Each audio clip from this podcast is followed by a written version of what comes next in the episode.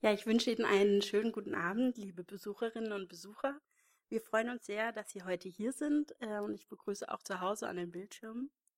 Äh, ich bin Esther Fehn und ich darf Sie im Namen der Stadtbibliothek Stuttgart ganz herzlich zur Veranstaltung äh, von Transparency, äh, Transparency International begrüßen. Heute geht es um die Anerkennung und den Schutz von Whistleblowern. Ich begrüße auch Herrn Siegfried Gerks, den Regionalgruppenleiter Baden-Württemberg von Transparency International und wir sind sehr glücklich, einen so guten Kooperationspartner zu haben.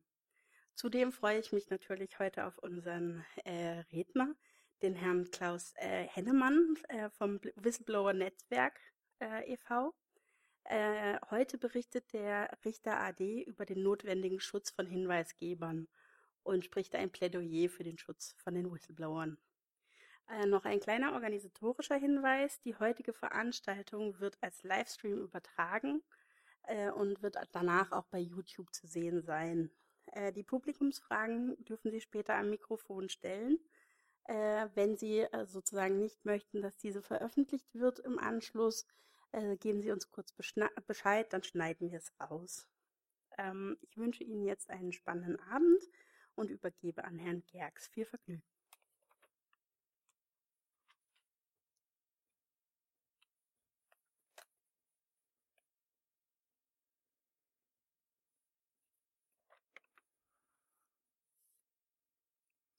Sehr geehrte Frau Fehn, lieber Klaus Hennemann, liebe Mitstreiter und Mitstreiterinnen, verehrte Gäste vor den Bildschirmen. Bevor wir, zum, bevor wir zum Vortrag des Abends kommen, möchte ich, wie bei unseren Regionalgruppentreffen üblich, einen Bericht über unsere aktuellen Projekte vortragen. Das letzte Treffen im September 2020 liegt Corona-bedingt mehr als ein Jahr zurück. Um diese Lücke zu überbrücken, wurden unsere Mitglieder mit fünf Rundbriefen über jeweils aktuelle Aktivitäten informiert. Aus diesem Grund erwähne ich nur kurz unsere drei wichtigsten Projekte. Das erste Projekt ist das Transparenzregistergesetz. Es ist eigentlich ein Lobbyregister. Das äh, Gesetz dafür wurde am 18.01. zu Beginn des Jahres, noch in der alten Legislaturperiode, von den vier Fraktionen Grüne, CDU, SPD und FDP in den Landtag eingebracht. Am 19.01. wurden wir zur Stellungnahme eingeladen. Die Abgabe erfolgte sozusagen nach Wochenendarbeit am 25.01. Am 27.01. die erste Lesung und am 28.01. waren wir zur öffentlichen Anhörung in den Ständigen Ausschuss des Landtages eingeladen. Das Foto rechts zeigt einen Blick in den Plenarsaal. Wir als Sachverständige hatten oder durften auf der Regierungsbank Platz nehmen. Die Abgeordneten des Ständigen Ausschusses saßen im Plenarsaal verteilt. Das Gesetz wurde beschlossen dann am 4.2. Das zweite Thema äh, war der Entwurf eines Transparenzgesetzes als Weiterentwicklung des Landesinformationsfreiheitsgesetzes. Das hat Jürgen Lu, Louis, der zusammen mit mir die äh, Regionalgruppe leitet, zusammen mit Studenten der Hochschule für öffentliche Verwaltung in Kehl erarbeitet. Es wurde vorgestellt am 9.2.2021 beim Landesbeauftragten für Datenschutz und Informationsfreiheit. Das, Entschuldigung. Das Foto rechts zeigt den Landesbeauftragten links, anschließend Jürgen Luis, dann ähm, Lukas Kessler von Mehr Demokratie. Mehr Demokratie hat den Entwurf mitgetragen und ganz links, äh, rechts stehe ich. Zuvor hatten wir aber ab 1.2.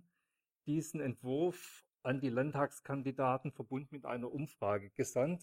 Hintergrund war, dass vor Landtagswahlen die Kandidaten oder die Politiker am ehesten bereit sind, auf äh, solche Anfragen einzugehen. Und das hat auch ganz gut funktioniert. Von 248 angeschriebenen Kandidierenden haben 104 geantwortet. Das hat unsere Erwartungen übertroffen. Viele Grüne, 42, 31 von der SPD, 20 für FDP und 11 von der CDU.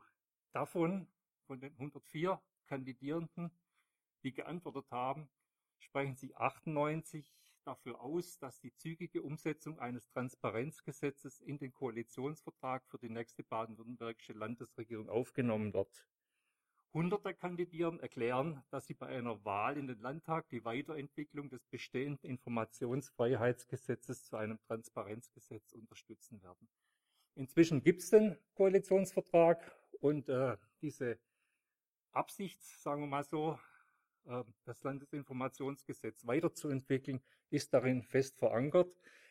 Die äh, Regierungsfraktionen wollen demnächst Arbeitsgruppen einsetzen und ich hoffe, dass wir zur Mitarbeit an dieser, in dieser Arbeitsgruppe eingeladen werden. Das dritte Thema ist das Antikorruptionsgesetz. Für die Behörden des Landes gibt es in Baden-Württemberg eine Verwaltungsvorschrift Korruptionsverhütung und Bekämpfung. Die läuft zum Ende des Jahres 2021 aus und soll in leicht geänderter Form zunächst bis Ende 2023 verlängert werden und anschließend neu gefasst werden. Wir wurden eingeladen am 2.9. durch das Innenministerium zur Stellungnahme und haben diese Stellungnahme am 22.9. abgegeben. Wobei diese Stellungnahme sich vor allem eben auf, auf die geplante äh, Neufassung bezieht. Ähm, Unsere grundsätzlichen Forderungen sind äh, Weiterentwicklung zu einem Antikorruptionsgesetz und Einführung einer Compliance-Stelle für alle Behörden, nicht nur des Landes, sondern auch für die Kommunalbehörden.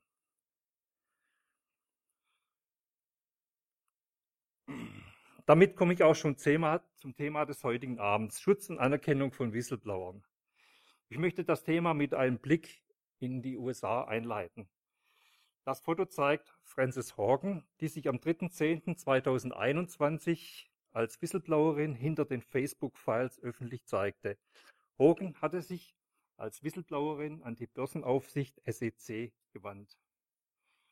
In den USA gibt es Gesetze, die Angestellte vor ihrem Arbeitgeber schützen, wenn sie interne Dokumente, die Betrug aufdecken, veröffentlichen. Im Facebook-Fall wäre es das Recht der Investoren und Kunden auf wahrheitsgetreue Informationen. Horgan hat den juristischen Schutz beantragt, der ihr in den USA als Whistleblowerin zusteht. Sie könnte sogar mit einem Teil der Strafsumme belohnt werden. Ist eines Beispiel, ein Beispiel. Das zweite Beispiel.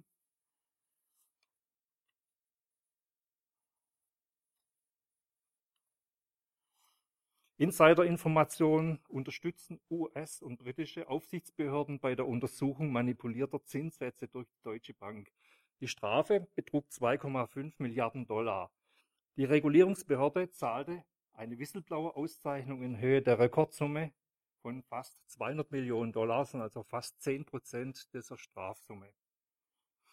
Trotz der negativen Beispiele Chelsea Manning und Edward Snowden sind Whistleblower deutlich in den USA deutlich besser anerkannt und geschützt als hier in Deutschland.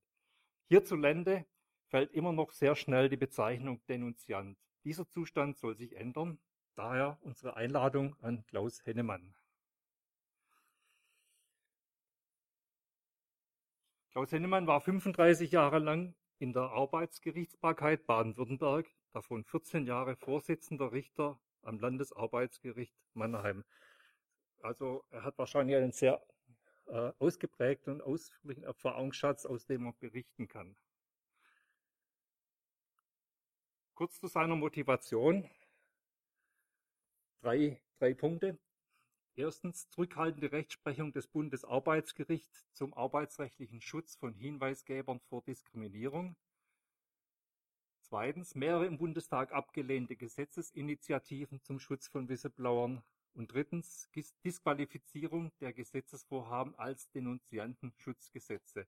Das ist hier äh, immer noch sehr weit verbreitet, wie äh, beim Landesinformationsfreiheitsgesetz das Amtsgeheimnis, das auch sehr tief in unserer Kultur verwurzelt ist. Und das heißt, es ist ein ganz dickes Brett, das wir hier bohren werden. Lieber Klaus Hennemann, damit bin ich mit meiner Einleitung zu Ende. Die Bühne gehört Ihnen.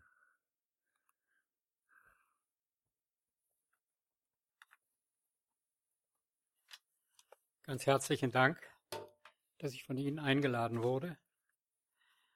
Äh, aber erwarten Sie bitte nicht von mir jetzt einen Festvortrag klassischer Natur, sondern äh, ich möchte mit Ihnen eher eine Expedition in die juristische Heimat durchführen. Expedition in die Heimat, Sie kennen das vom SWR. Äh, es geht allerdings ins juristische Unterholz und ins Dickicht.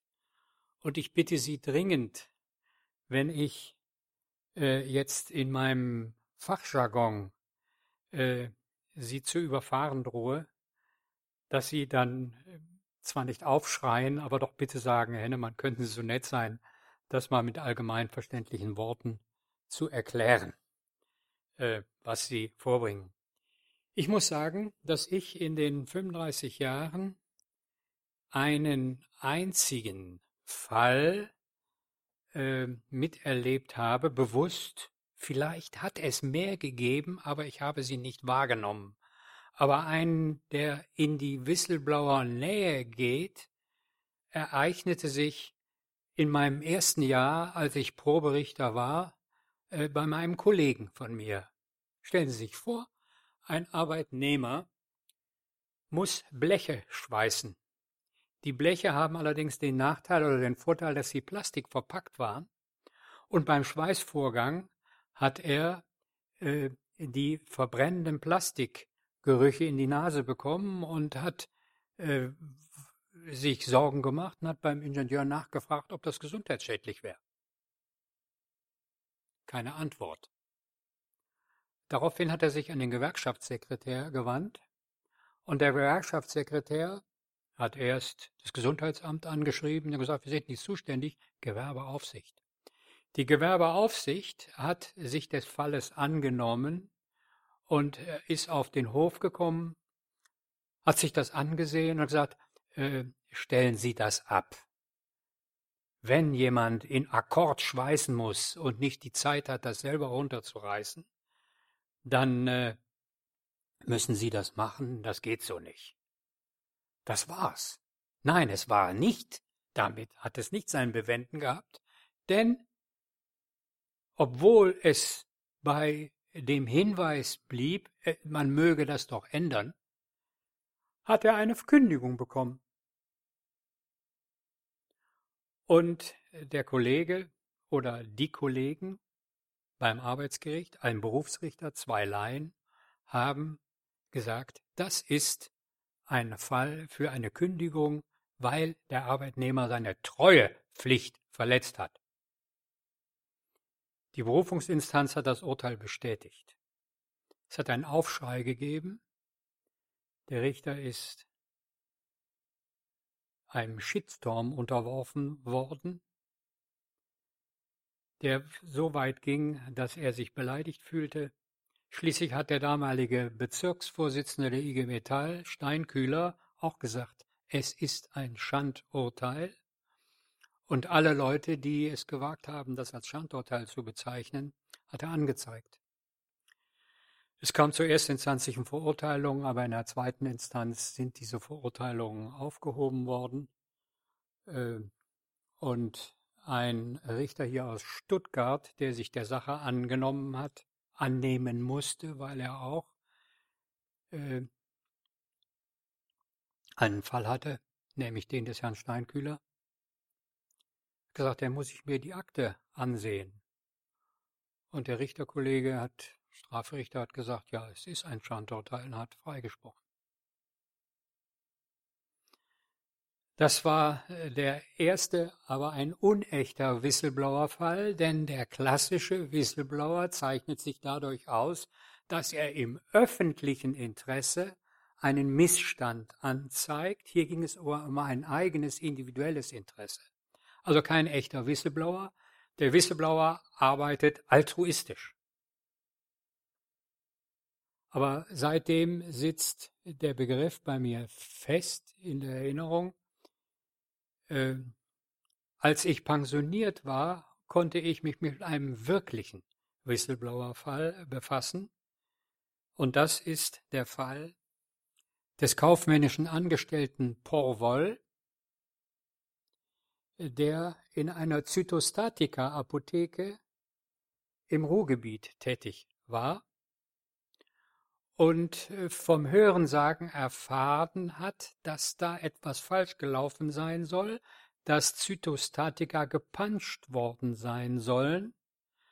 Und er ist der Sache nachgegangen. Als kaufmännischer Angestellter hat er verglichen die Eingänge der Produkte, die zu Zytostatika verarbeitet werden sollten, und die ausgehenden. Und das stimmte alles nicht.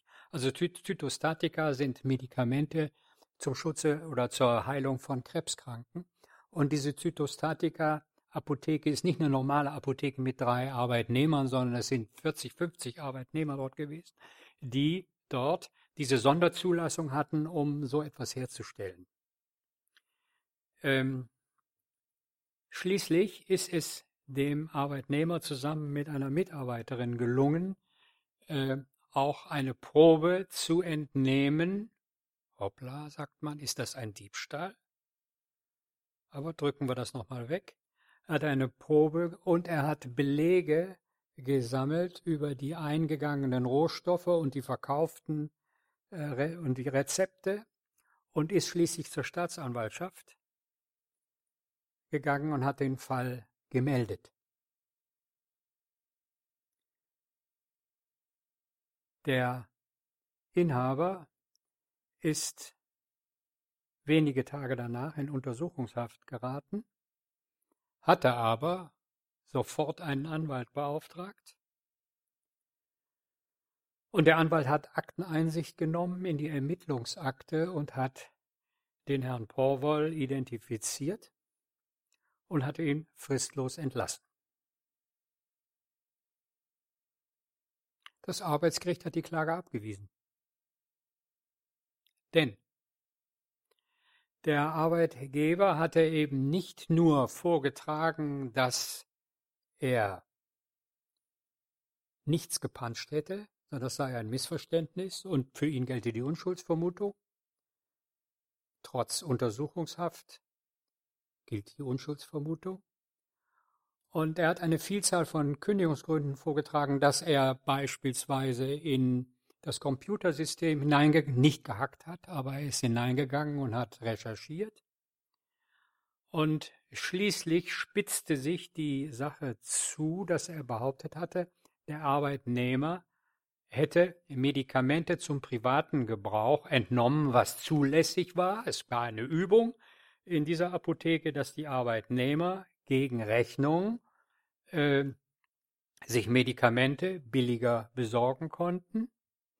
Allerdings hat der Arbeitnehmer darauf eingewandt, äh, man hätte nach langem Hin und Her eine Vereinbarung getroffen, dass die Verrechnung erfolgen solle mit unstreitig geleisteten Überstunden, etwa 150 Überstunden. Und dann hat er einen Vermerk gemacht, Betrag bezahlt. Der Vermerk war natürlich falsch, aber es war keine Schädigung, sondern das entsprach nach dem nach der Behauptung des Klägers äh, der Vereinbarung, dass man das so nach außen äh, bereinigt. Und das Arbeitsgericht hat gesagt, die Anzeige sei noch kein Grund für eine Kündigung gewesen, aber die Behauptung, man hätte eine Vereinbar, eine Verrechnungsvereinbarung getroffen, das sei eine so in sich widersprüchliche Erklärung, dass sie nur als Schutzbehauptung verstanden werden könne, daher Klagabweisung.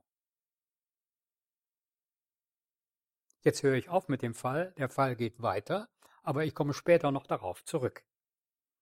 Nur das zur Einstimmung, um was es geht.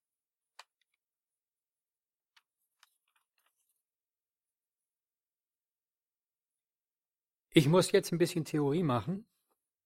Und zu diesem Zwecke hoffe ich, ach, da ist es ja schon, ein paar grundsätzliche Ausführungen.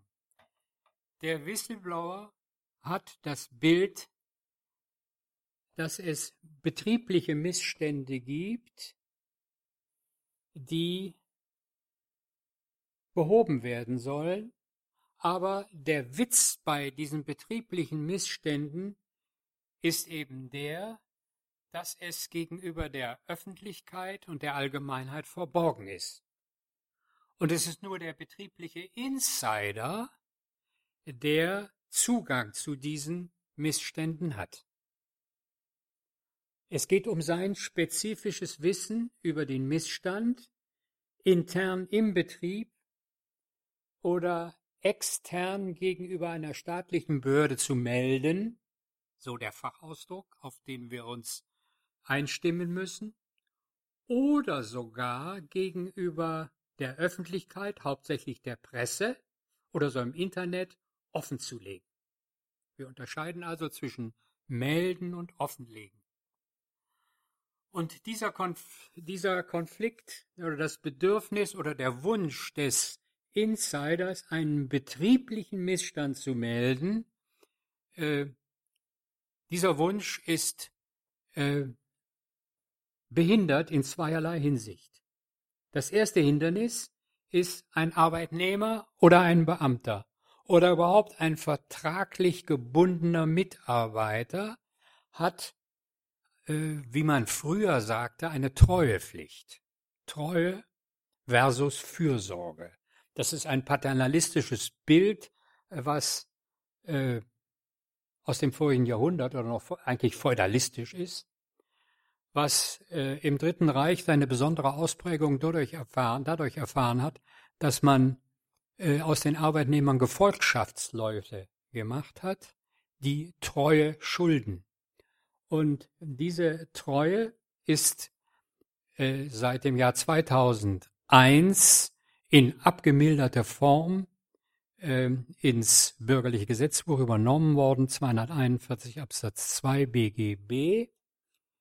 Der Mitarbeiter oder der Vertragspartner hat Rücksicht zu nehmen auf die Rechte, die Rechtsgüter und die Interessen des anderen Teils, also des Vertragspartners. Das geht allerdings in zwei Richtungen.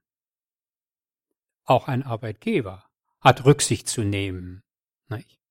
Aber diese Treuepflicht oder diese Loyalitätsverpflichtung ist der eine Teil der Zange, mit dem der Insider bei der Stange gehalten wird. Und die zweite Seite der Zange, der zweite Arm der Zange ist strafrechtlicher Natur. Früher war es das der Paragraph 17 UWG, das Gesetz zum Schutze gegen unlauteren Wettbewerb. Und dieser Paragraph 17 schützte das Betriebsgeheimnis.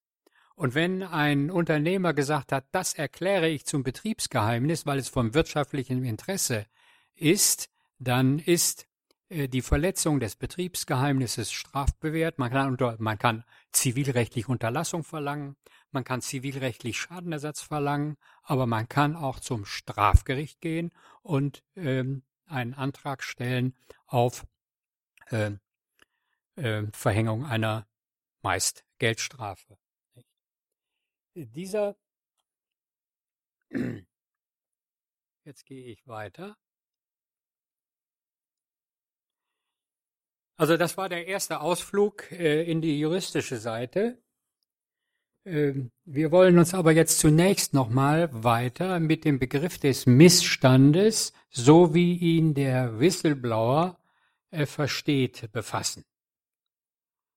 Er ist zugegebenermaßen nicht von der präzisen Klarheit, äh, wie wir das im Strafgesetzbuch haben, wo klar steht, die Wegnahme einer beweglichen Sache in der Absicht, sich rechtswidrig sich zuzueignen, ist Diebstahl, sondern wir haben hier äh, einen sehr weiten, offenen Begriff, der auf einen, gleichwohl auf äh, Deiseroth, ein kürzlich verstorbener Richter beim Bundesverwaltungsgericht zurückgeht, dem wir verdanken, dass er in den letzten 25 Jahren äh, sehr viel Gutes getan hat, um den Gedanken des Whistleblowers äh, in das deutsche Recht zu integrieren und heimisch werden zu lassen. Also er sagt, es gibt zwei Fälle, wenn in einem Unternehmen oder einem Betrieb oder im Umfeld dessen einer unternehmerischen oder betrieblichen Tätigkeit gesetzliche Pflichten, Ordnungswidrigkeitsvorschriften oder Strafvorschriften verletzt werden, verletzt worden sind oder wenn Verletzung droht. Also Präsens, Vergangenheit und Futur. Nicht? Dann kann das ein Missstand sein, aber die zweite, der zweite Teil unten, der ist viel interessanter.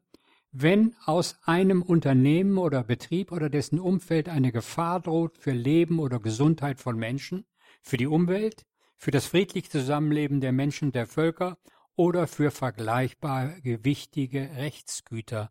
Also wenn es um das allgemeine öffentliche Interesse geht. Und wenn wir jetzt aber oben gesehen haben in der Ziffer 1 auch Ordnungswidrigkeiten, ja, eine Ordnungswidrigkeit ist beispielsweise Falschparken, um Gottes Willen, da werden wir doch nicht sagen, dass das eine, äh, dass das ein Missstand ist, sondern wir brauchen eine, eine Ordnungswidrigkeit von einem gewissen Mindesterheblichkeit und äh, uns wird immer wieder das allgemeine öffentliche Interesse dabei helfen, wenn es darum geht, äh, es zu äh, verneinen oder zu bejahen. Das also soweit.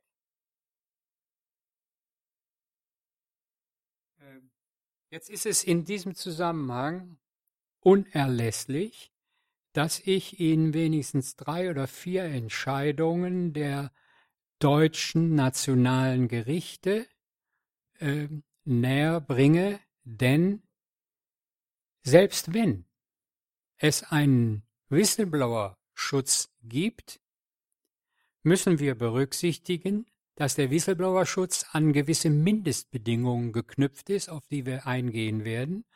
Und wenn die nicht erfüllt sind, dann habe ich eine Auffangposition, ein Netz, in das ich falle, und das ist wenigstens die bisherige Rechtsprechung.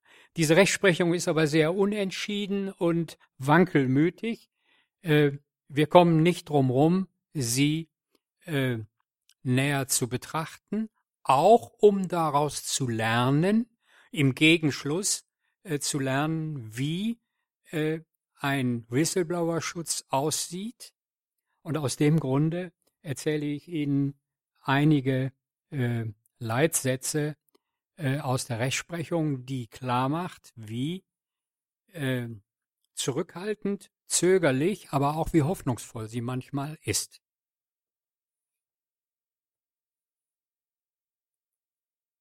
Ich habe zunächst eine Entscheidung, die ganz allein geblieben ist. Das ist eine Entscheidung vom 18.06.1970. Ich will es ganz kurz machen. Eine Angestellte einer Kommune, also öffentlicher Dienst. Wo ist sie? Ja. Eine Gemeindeangestellte hat wiederholt überhöhte Anliegerabgaben gerügt. Der Bürgermeister hat gesagt, alles in Ordnung. Sie ist in die Dienstaufsichtsbeschwerde gegangen. Die Dienstaufsichtsbeschwerde war erfolglos und sie ist schließlich zur Staatsanwaltschaft gegangen. Die Vorwürfe, die sie erhoben hatte, waren richtig. Und sie hat äh, gleichwohl eine ordentliche Kündigung bekommen. Und das Bundesarbeit, das Bundesverfassungsgericht hat eine tolle Entscheidung gefällt. Gesagt, die Ausübung des Petitionsrechtes, ein neuer Begriff, steht der Klägerin wie jedem Bürger zu, wenngleich ein solcher Petent oder eine Petentin aufgrund des Arbeitsvertrages gehalten ist, nicht haltlose oder übereilte Beschuldigungen zu erheben und damit auch keine sachfremden Ziele zu verfolgen, so hat sie die Grenzen nicht überschritten, die Kündigung ist unwirksam. Und nun zitiere ich aber äh, aus Artikel 17 Grundgesetz, da steht mit apodiktischer Kürze und Klarheit Folgendes. Jedermann hat das Recht, sich einzeln oder in Gemeinschaft mit anderen schriftlich mit Bitten oder Beschwerden an die zuständigen Stellen oder an die Volksvertretung zu wenden.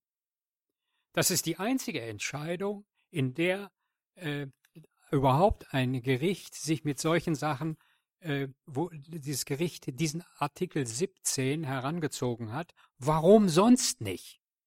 Möglicherweise deswegen, weil man Angst hat, es könne nur sich beziehen auf das Verhältnis Bürger zum Staat. Und hier handelt es sich ja um eine Arbeitnehmerin, die beim Staat beschäftigt war oder bei einer kommunalen Behörde. Ach, ist das verrutscht? Ja, wieder. Mhm. Nein, nein, so weit bin ich noch nicht. Ne? Also diese Entscheidung ist aus dies äh, sehr einsam geblieben, aber dann gibt es eine weitere Entscheidung, die von großer Bedeutung ist, am 3.7., das Verfassungsgericht vom 2.7.2001. Das ist der auskunftsfreudige Zeuge. Die Staatsanwaltschaft ermittelt aufgrund von Pressemitteilungen gegen die Geschäftsführung eines Unternehmens, wegen ein Untreue. Ein Arbeitnehmer übergab im Rahmen mehrerer Gespräche der Staatsanwaltschaft unaufgefordert umfangreiche belastende Unterlagen, die er als Betriebsrat früher mal gesammelt hat. Und hier äh, ist der Arbeitnehmer natürlich auch fristlos gekündigt worden. Aber erst die Verfassungsbeschwerde zum Bundesverfassungsgericht hatte Erfolg. Und hier heißt es auch wieder, auch die Wahrnehmung staatsbürgerlicher Rechte im Strafverfahren kann, soweit nicht wissentlich unwahre oder leichtfertig falsche Angaben gemacht werden, im Regelfall aus rechtsstaatlichen Gründen kann es nicht dazu führen, dass er zivilrechtliche Nachteile erleidet. Zeugenpflicht ist allgemeine Staatsbürgerpflicht mit der verfassungsrechtlichen Pflicht des Staates, eine funktionsfähige Strafrechtspflege zu gewährleisten, ist es nicht zu vereinbaren, dass derjenige, der diese Pflichten erfüllt, deswegen Nachteile erleidet. Also das ist eine erstaunliche, klare und hoffnungsvolle Entscheidung. Allerdings hat dann das Bundesarbeitsgericht exakt zwei Jahre danach und einen Tag, nämlich am 3.7.2003, äh, ganz anders entschieden. Wenn das Bundesverfassungsgericht von, davon spricht, dass in der Regel keine Nachteile erfahren werden, wäre doch mal gelacht, wenn wir keine Ausnahmen fänden. Jetzt kommen sie. Jetzt kommen sie. Und diese Ausnahmen, die sind äh, so geartet, dass man sagt, es ist eine unentschiedene, äh, flackernde Rechtsprechung, von der man nicht weiß, wohin sie geht. Eine kündigungsrelevante Nebenpflichtverletzung im Zusammenhang mit der Erstattung einer Strafanzeige kann auch aus anderen Umständen sich ergeben. Etwa, wenn die Anzeige sich nicht gegen den Arbeitgeber selbst richtet, sondern gegen den Vorgesetzten. Dann erfährt der innerbetriebliche Abhilfeversuch wegen der Aufklärungsinteressen des Arbeitgebers eine besondere Bedeutung. Aha. Der interne Abhilfeversuch. Bevor du nach außen gehst, probier's doch mal gütlich, ob man das nicht beilegen kann. Da denkt sich der Whistleblower, wie weiß ich denn, ob der Arbeitgeber eigentlich diesen Missstand zu verantworten hat? Ob er nicht ein überwiegendes Interesse daran hat, seinen guten Ruf nach außen zu wahren und die Sache zu vertuschen? Kann ich darauf rechnen, dass äh, er sagt, Gott sei Dank, dass Sie das gemacht haben. Jetzt trinken wir eine Tasse Kaffee und Sie kriegen eine Belobigung oder ob er sagt, den versetzen wir mal in den Keller und da kann er Rechnungen scannen.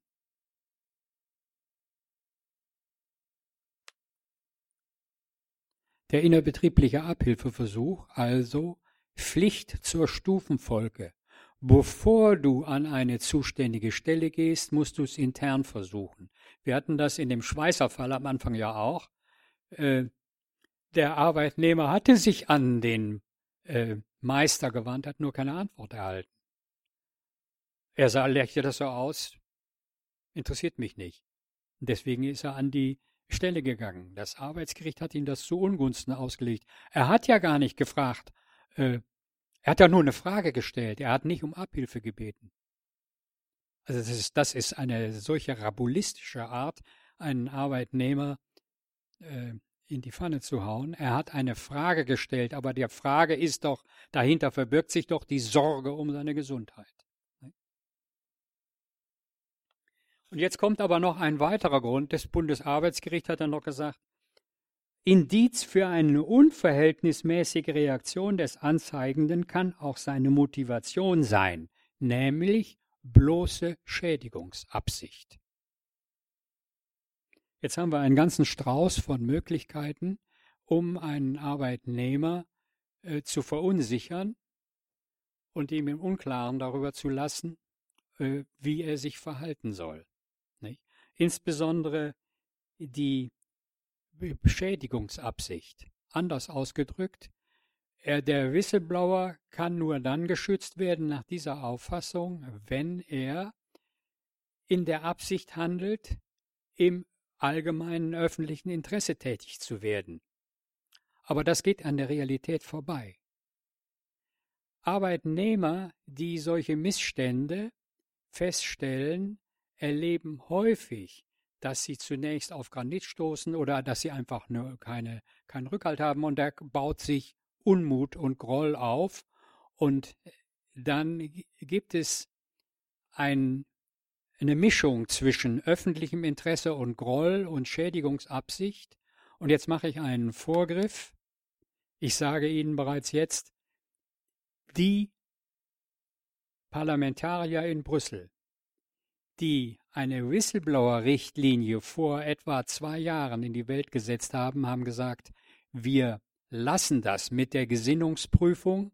Das ist eine Reise, äh, die ins Ungewisse führt.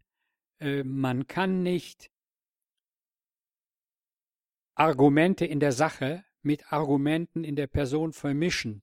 Wenn's doch wahr ist, kommt es nicht darauf an, aus welcher Motivation heraus er es tut. Aber das war nun mal äh, die Entscheidung des Bundesarbeitsgerichtes, die sozusagen eine Leitentscheidung war und Arbeitnehmer in Deckung gehalten hat, wäre da nicht, jetzt kommt es, jetzt äh, verlasse ich die juristische Ebene, wäre da nicht der Kinderautor Janosch, jetzt werde ich ironisch, oh wie schön ist Panama.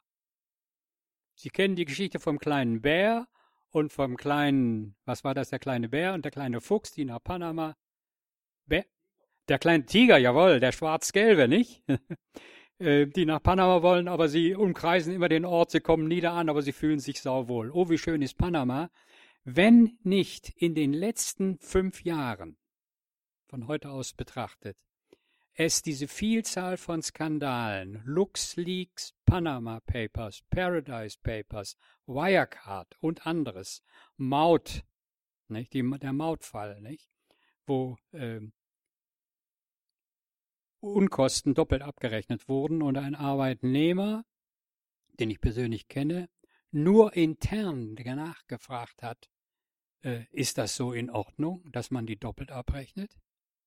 Das hatte zur Folge, es war eine interne, er hat den internen Abhilfeversuch gemacht und die Folge davon war, dass er in den Keller versetzt wurde, ein Ingenieur, nicht? Äh, Betriebswirt, äh, in den Keller versetzt wurde und äh, Rechnungen äh, scannen konnte. Und da haben sich eine Vielzahl von Prozessen ergeben und er hat schließlich äh, nach mehreren Prozessen äh, sich abfinden lassen, hat den Betrieb verlassen, der Mann ist gebrochen. Aber in der erstaunlichen Situation der Vielzahl von großen Skandalen, von wirklich klassischen Missständen, äh, jetzt ist er schon wieder weitergesprungen, das wollen Sie noch nicht ansehen. Ähm, gab es eine Entscheidung, die Heinisch-Entscheidung des Europäischen Gerichtshofes für Menschenrechte. Ich mache es ganz kurz.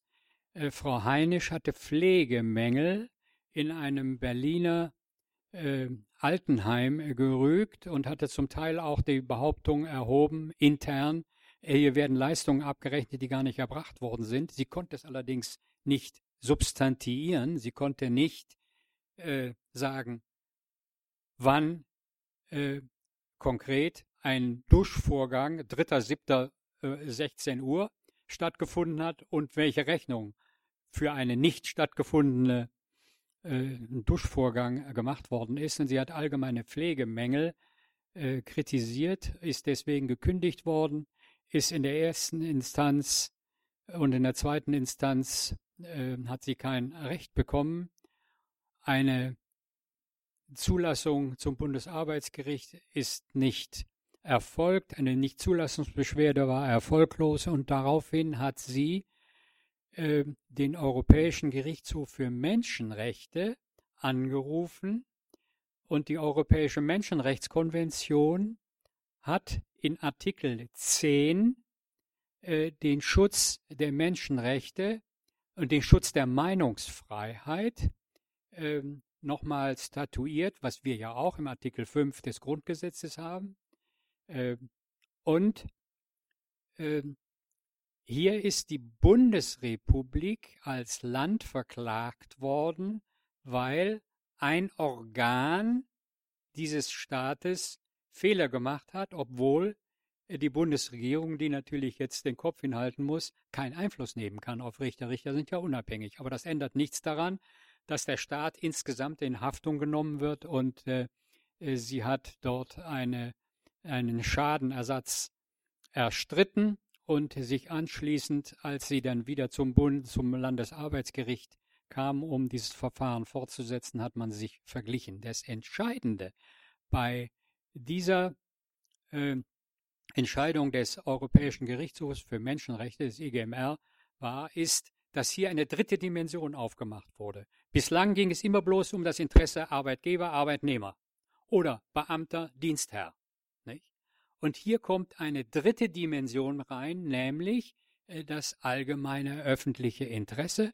Und äh, das Gericht in Straßburg hat gesagt, es kommt erschwerend hinzu, dass äh, ein Pfleger sich da einsetzen muss, weil die alten Menschen hilflos sind.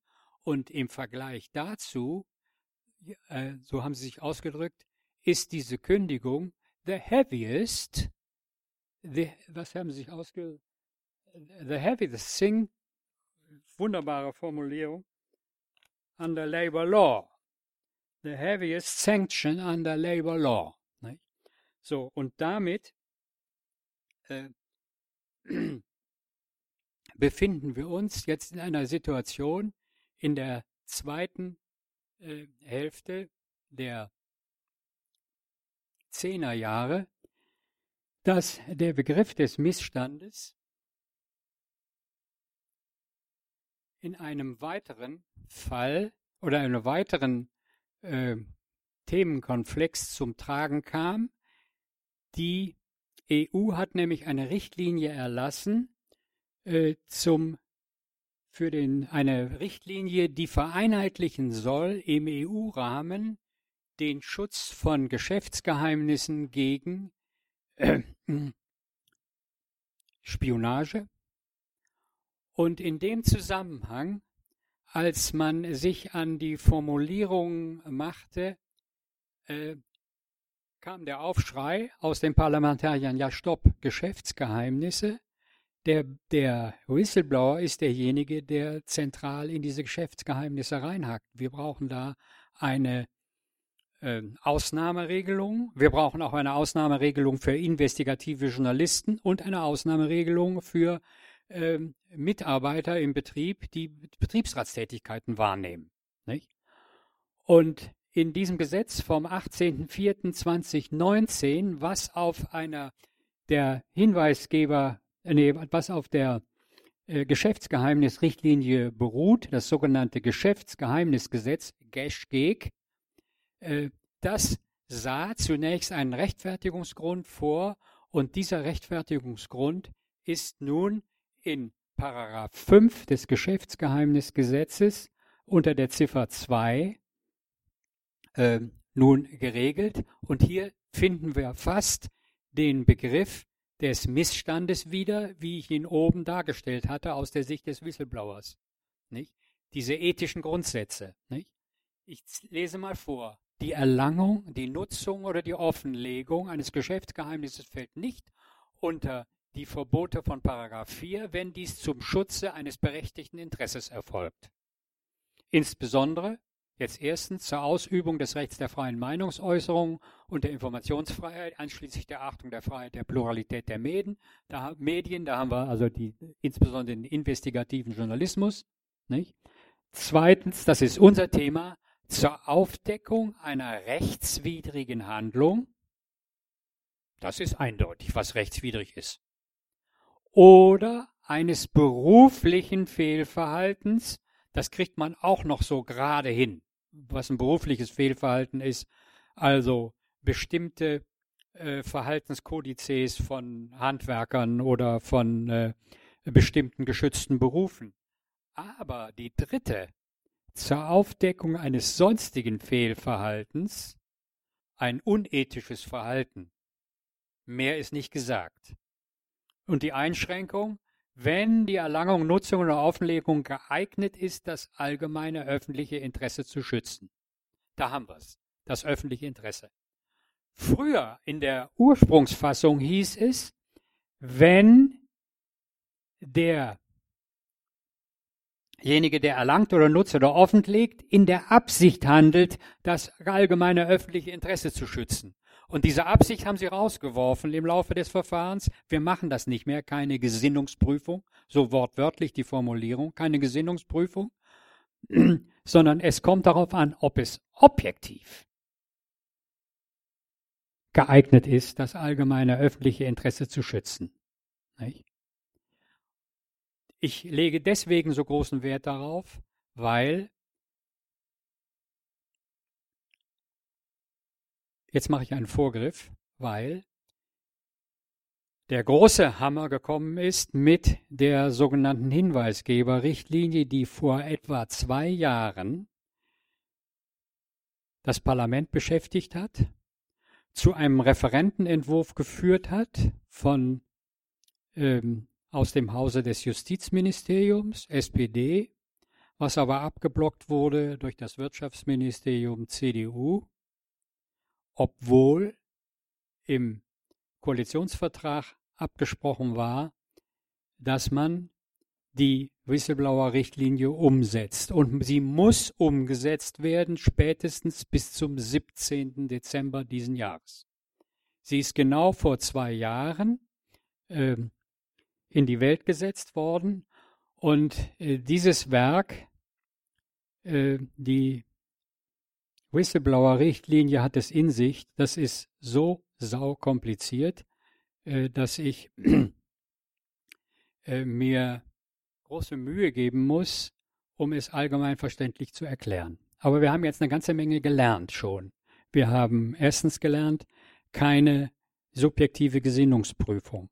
Wir haben gelernt, dass es den Verhältnismäßigkeitsgrundsatz geben kann, intern, extern, und dann in die Öffentlichkeit, intern an die Vorgesetzten. Extern bedeutet an eine Behörde, aber ist ja auch noch sehr diskret. Nicht? Und wenn alle Stricke reißen, aber wann reißen die Stricke? Wenn alle Stricke reißen in die Öffentlichkeit. Und diesen Dreisprung, den kann man mal beschreiben mit Einhaltung der Stufenfolge oder vornehm ausgedrückt Eskalationsroutine. Und darum geht es jetzt hauptsächlich in äh, der Debatte um die Umsetzung der äh, Hinweisgeberrichtlinie. So, jetzt wäre an sich ein Zeitpunkt da, in dem ich äh, Zwischenfragen oder Bemerkungen zulassen sollte, denn jetzt kommen wir zum zweiten Teil, dem eigentlichen Teil. Äh, war das so verständlich für Sie oder habe ich äh, mich äh, missverständlich ausgedrückt. Können wir es weitermachen?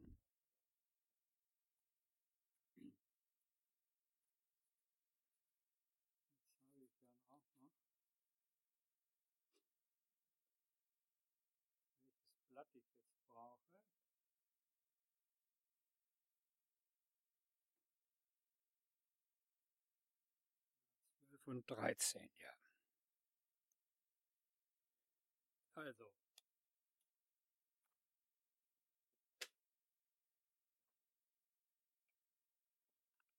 Das ist nur ein Drittel dessen, was äh, die ganze Richtlinie ausmacht.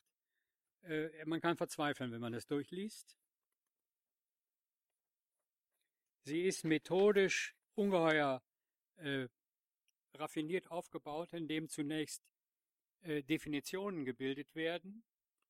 Äh, aber ich will es so zusammenfassen, Definitionen gebildet werden und immer wieder durch Rückgriffe und Vorgriffe ähm, äh, erläutert wird, was der Zweck der Whistleblower-Richtlinie ist. Nicht? Die Whistleblower-Richtlinie erfasst die bessere Schutz Schutzzweck der Whistleblower-Richtlinie ist, Verstöße gegen Unionsrecht zu melden. Also nicht der allgemeine ethische Begriff, wie wir ihn bei hier im 5 Absatz 2 haben, sondern wieder ganz streng normative Festlegung eigentlich auf wirtschaftlich ähm, äh, bezogene Gesetze der EU. Sie müssen einen EU-Hintergrund haben und ähm, sie sind alle in einem Anlage erfasst und nur die dort erfasst sind oder Gesetze, die auf einer EU-Vorschrift beruhen, führen zu einem oder sollen zu einem besseren Schutz von Whistleblowern führen, wenn sie melden oder offenlegen. Was nicht erfasst wird beispielsweise sind nationale Gesetze, also Subventionsbetrug im EU-Rahmen ja, aber Gewaltprostitution, wenn ich das beide melde, ne, die EU-Verletzungen, da habe ich den besonderen Schutz der Whistleblower-Richtlinie, aber wenn ich mich um diese eklige Zwangsprostitution kümmere, also ein Unternehmer, der einerseits Gelder kassiert von der EU, die nicht zustehen, in einer, in einer Großkneipe oder was, und die Kellnerin auf den Strich schickt, äh, dann kann das eine dazu führen, wenn ich das melde, dass ich dann den besonderen Schutz habe, aber äh, die äh, andere Seite eben nicht. Das ist das Problem der sogenannten 1 zu 1 Umsetzung. Hört sich so an, 1 zu 1, äh, ich mache es vorbildlich wie ein 1-Schüler. Die sogenannte 1 zu 1 Umsetzung ist eigentlich ein Verstoß gegen den Gleichbehandlungsgrundsatz. Nicht? Die EU sagt aber, die Richtlinie sagt, wir hätten gerne mehr, aber da sind unsere Zuständigkeiten nicht gegeben. Ihr könnt es aber auch ausdehnen auf nationale Gesetze. Und an diesem Punkt äh, sind die Verhandlungen in der Koalition gescheitert. Und die CDU hat gesagt, wir wollen nur die 1 zu 1 Umsetzung, sogenannte 1 zu 1 Umsetzung, die kleine Lösung.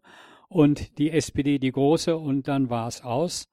Äh, und jetzt mit dem Ablauf der Legislaturperiode verfällt dieser alte Entwurf. Es gilt der Grundsatz der Diskontinuität. Man muss wieder am Nullpunkt anfangen. Also ein neuer Justizminister kann es neu einreichen. Ne? Wer das machen wird, man weiß es nicht. Man weiß nicht einmal, welcher Partei äh, der Justizminister sein wird. So, aber was äh, regelt äh, die Whistleblower-Richtlinie im Einzelnen? Sie macht den Dreisprung oder die Eskalationsroutine, die ich angesprochen habe, zum Gegenstand des Verfahrens und sagt, der Whistleblower, welcher Whistleblower? Der aus seinem beruflichen Kontext Informationen hat über Verstöße. Aha, nur das spezifische Insiderwissen.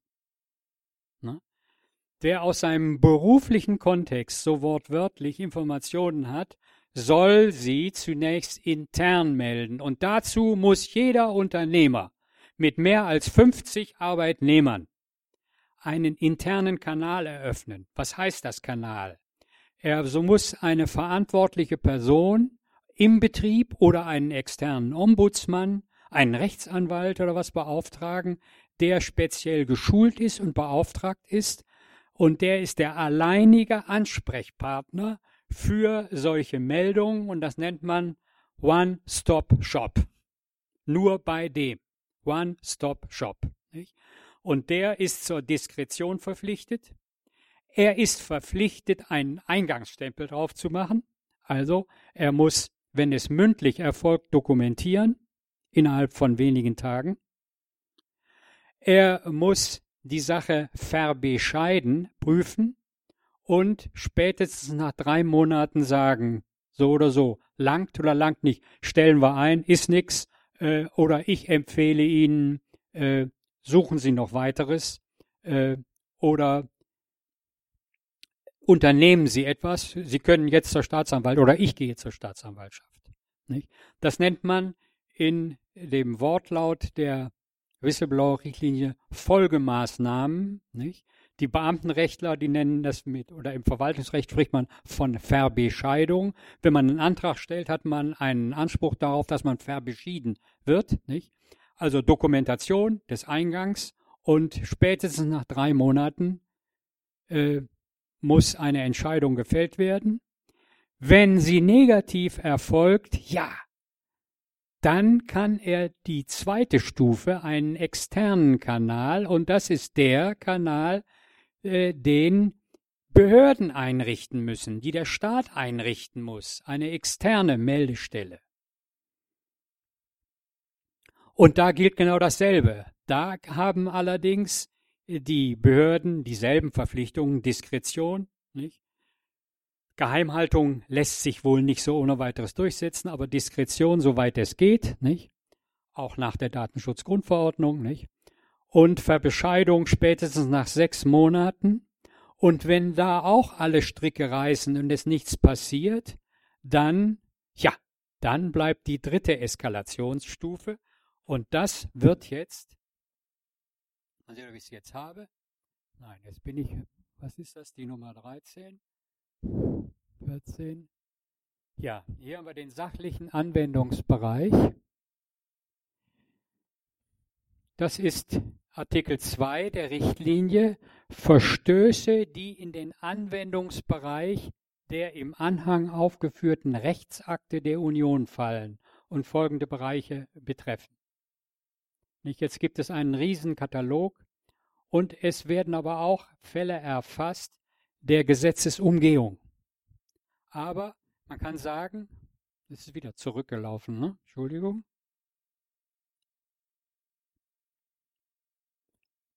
Nein, stopp.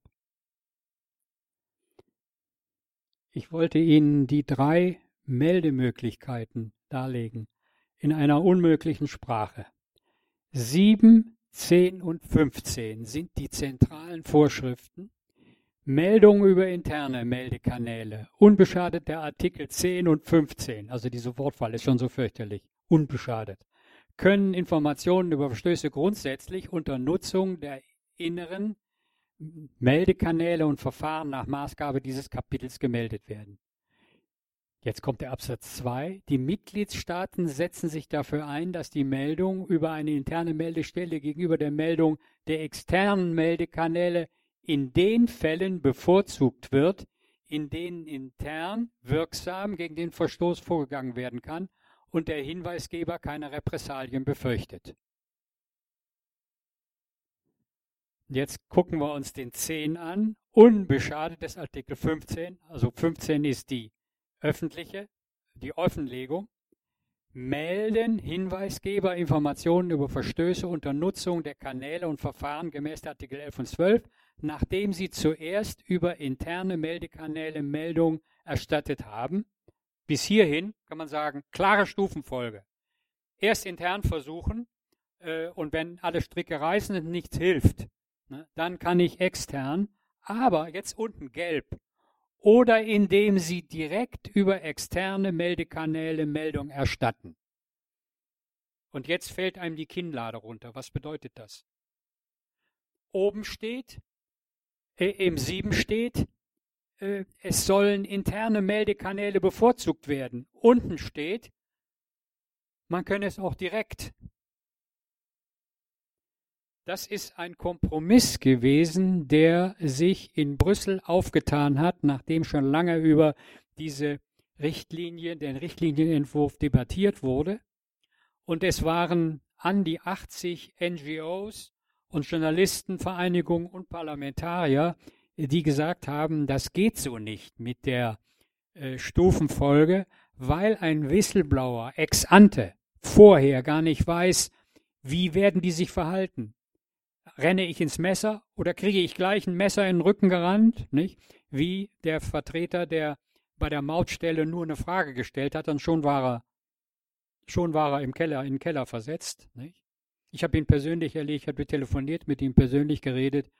Äh, ein gebrochener Mann. Nicht?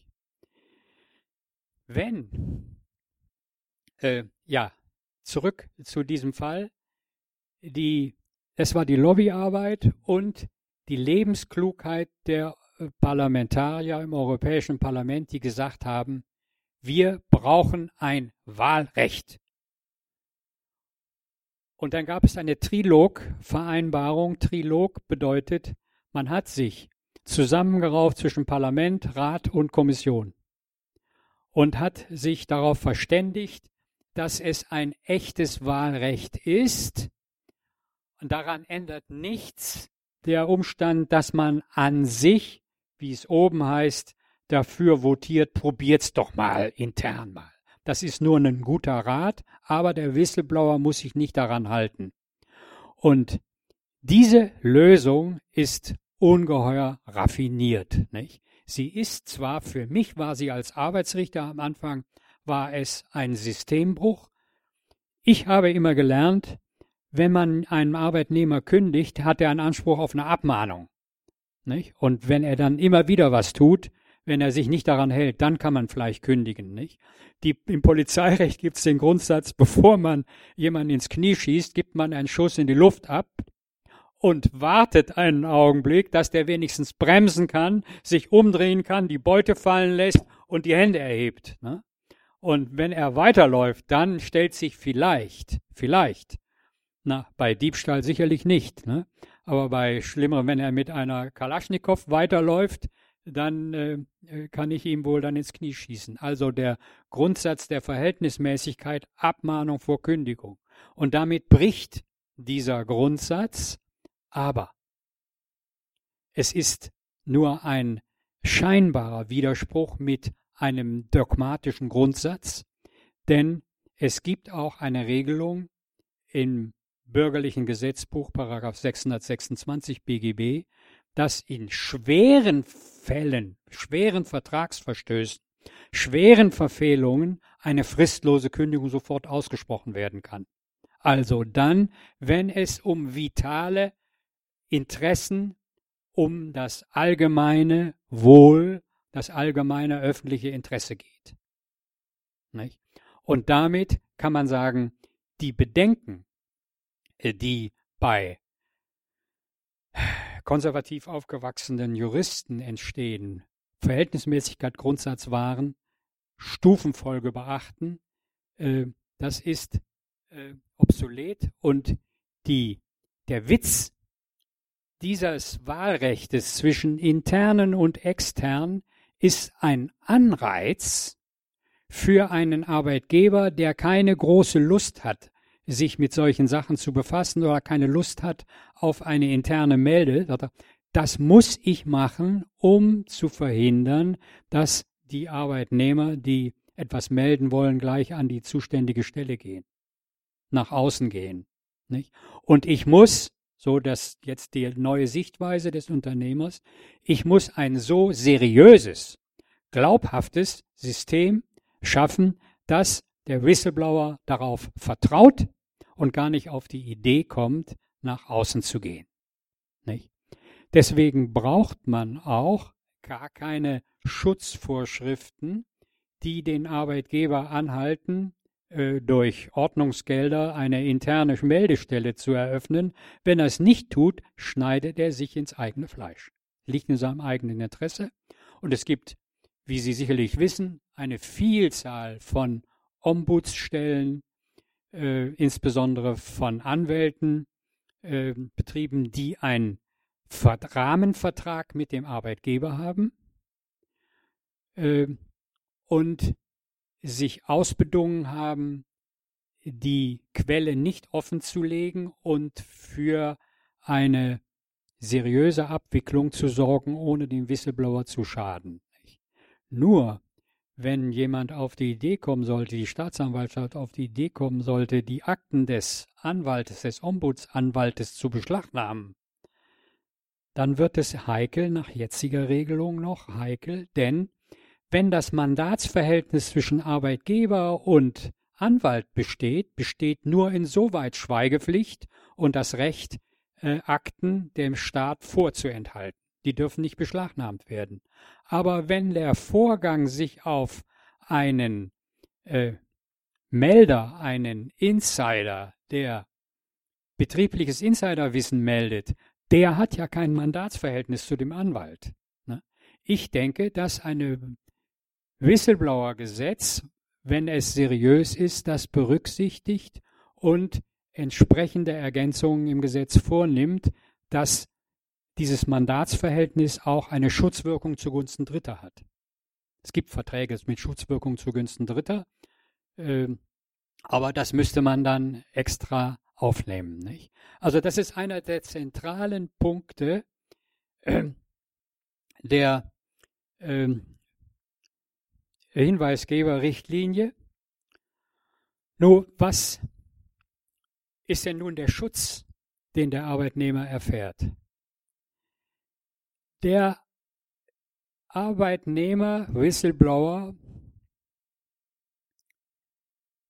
genießt den Schutz ab dem Moment, in dem er die Meldung macht. Also dann ist er sozusagen im Safe Harbor. Er muss die Meldung machen. Oder aber nach außen offenlegen. Das ist die dritte Stufe, auf die wir aber gleich später erst eingehen. Der Arbeitnehmer erfährt einen Schutz und der Arbeitnehmerbegriff ist aber denkbar weit. Es sind nicht nur die klassischen Arbeitnehmer, fremdbestimmte weisungsgebundene Arbeit, sondern auch Praktikanten, freie Mitarbeiter, Dienstnehmer, sogar Anteilseigner einer Firma, also die eine Minderheitenbeteiligung haben und feststellen und plötzlich äh, feststellen, da läuft was äh, äh schief, und die wollen auch ihren Schutz genießen. Nur der CEO, der ist natürlich nicht, der genießt keinen Schutz. Ne? Und die Richtlinie geht sogar so weit, es auszudehnen auf den öffentlichen Dienst, also auch auf Beamte, was die EU-Parlamentarier guten Gewissens machen konnten, weil nämlich das Beamtenwesen ist ein, ein deutsches Spezifikum. Das äh, gibt es in anderen Ländern nicht so sehr. Und die besonderen Probleme, die äh, damit zusammenhängen, nämlich die besondere Verschwiegenheit und die besondere Treue des, äh, des äh, Beamten nach dem Beamtenstatusgesetz und den Landesbeamtengesetzen ist eine andere Geschichte. Das ist aber nicht mein, mein Feld, da halte ich mich ein bisschen zurück. Aber wir sehen, dass auch der persönliche Schutz von Beamten erfasst wird und es werden sogar Arbeitnehmer erfasst, die keine Insider sind oder Mitarbeiter erfasst, die keine Insider sind, sogenannte Mittler. Also die, die helfen, als Außenstehende unterstützend tätig werden. Also wir haben, was den persönlichen Geltungsbereich angeht, einerseits eine enorme Ausdehnung, nicht nur klassische Arbeitnehmer, sondern freie Mitarbeiter, angefangen vom ähm, Praktikanten bis zum Anteilseigner. Andererseits aber auch eine Eingrenzung, weil das Wissen, was dieser Mensch kolportiert, nach außen trägt oder meldet, das muss aus dem inneren Bereich kommen, ne? aus der Tätigkeit herrühren. Ne? Einzige Ausnahme der sogenannte Mittler, ne? der Tatmittler. Das sind mitunter auch investigative Journalisten. Ne? So, und äh, diese Arbeitnehmer sind geschützt vor Repressionen. Der Unternehmer, der sich rächt, muss mit Repressionen rechnen, äh, äh, darf keine Repressionen durchführen oder der, der geschützte Whistleblower äh, kann sich dagegen wehren. Aber wir hatten ja vorhin den Fall Porvol, da wird ein Vorwurf erhoben, der ganz anderer Natur ist, nämlich er soll sich private Medikamente besorgt haben unter dem Vorwand, äh, das hätte man verrechnet mit Überstunden. Ja? Diese Repressionen werden, jetzt muss ich leider das nochmal vorlesen, die sind so umfangreich, wo habe ich sie?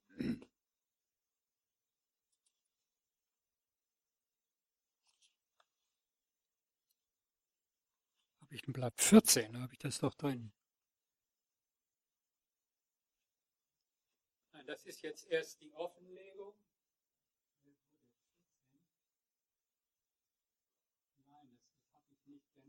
habe ich das nicht übernommen.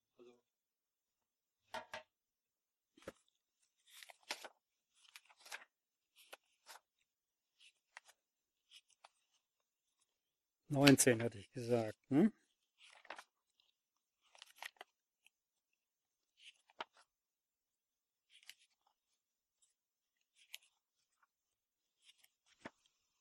Verbot von Repressionen. Jetzt kommt der ganze Katalog. Es geht es fängt an bei der Suspendierung und geht bis, äh, also die Repressionsmaßnahmen, die es alle gibt. Ich lese die mal vor. Suspendierung, Kündigung oder vergleichbare Maßnahmen. Verboten. Herabstufung oder Versagung einer Beförderung. Aufgabenverlagerung, Änderung des Arbeitsortes, Versetzung, sehr beliebt. Ne? Sehr beliebt. Nach Ostfriesland. Gehaltsminderung, Änderung der Arbeitszeit, Versagung der Teilnahme an Weiterbildungsmaßnahmen, negative Leistungsbeurteilung oder Ausstellung eines schlechten Arbeitszeugnisses, Disziplinarmaßnahmen, Rüge, sonstige Sanktionen, einschließlich finanzieller Art, Nötigung, Einschüchterung, Mobbing oder Ausgrenzung, Diskriminierung, benachteiligende, ungleiche Behandlung, Nichtumwandlung eines, eines befristeten Arbeitsverhältnisses in ein befristetes, unbefristetes, Nichtverlängerung oder vorzeitige Beendigung eines befristeten Arbeitsvertrages, Schädigung, Rufschädigung, insbesondere in den sozialen Medien, Erfassung des Hinweisgebers auf einer schwarzen Liste auf Basis einer informellen oder formellen sektor- oder branchenspezifischen Vereinbarung und so weiter. Vorzeitige Kündigung oder Aufhebung eines Vertrages, Entzug einer Lizenz oder einer Genehmigung, psychiatrische oder ärztliche Überweisungen. Dieser, das, das ist nicht abschließend, der Katalog. Nur äh, wenn ich repressiv solche Repressionen erfahre, muss ich mich als Whistleblower wehren. Muss ich das beweisen? An sich muss ich das beweisen.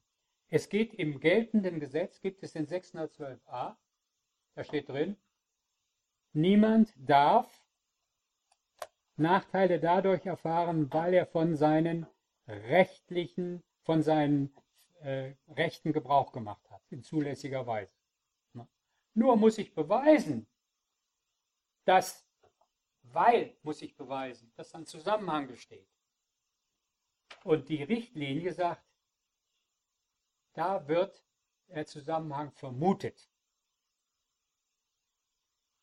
Der Arbeitnehmer oder der Whistleblower, sei er nun Arbeitnehmer oder ein anderer, muss nur darlegen und beweisen, dass er gemeldet hat und jetzt einen Nachteil hat. Und dann wird vermutet, dass da ein Zusammenhang besteht. Und es ist der Arbeitgeber, der seinen Kopf aus der Schlinge ziehen muss. Er muss beweisen, dass, er, dass da kein ursächlicher Zusammenhang besteht. Hm? Wird schwer sein. Hm? Jetzt sind wir wieder bei unserem Fall Porwol. Hm?